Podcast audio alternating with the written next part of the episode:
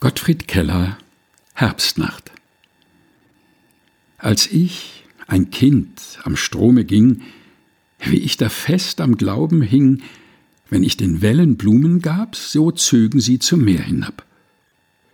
Nun hält die schwarz verhüllte Nacht erschauernd auf den Wäldern Wacht, weil bald der Winter kalt und still, doch tödlich mit ihr ringen will. Schon rauscht und wogt das weite Land, geschüttelt von des Sturmes Hand. Es braust von Wald zu Wald hinauf, entlang des Flusses wildem Lauf. Da schwimmt es auf den Wassern her, wie ein ertrunknes Völkerheer. Schwimmt Leich an Leiche, Blatt an Blatt, was schon der Streit verschlungen hat. Das ist das tote Sommergrün, das zieht zum fernen Weltmeer hin.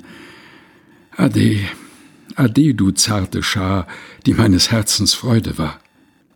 Sing's in die Niedrung, dunkle Flut. Hier oben glimmt ein heißes Blut, wie Heidefeuer einsam glüht, an dem die Welt vorüberzieht. Gottfried Keller Herbstnacht gelesen von Helga Heinold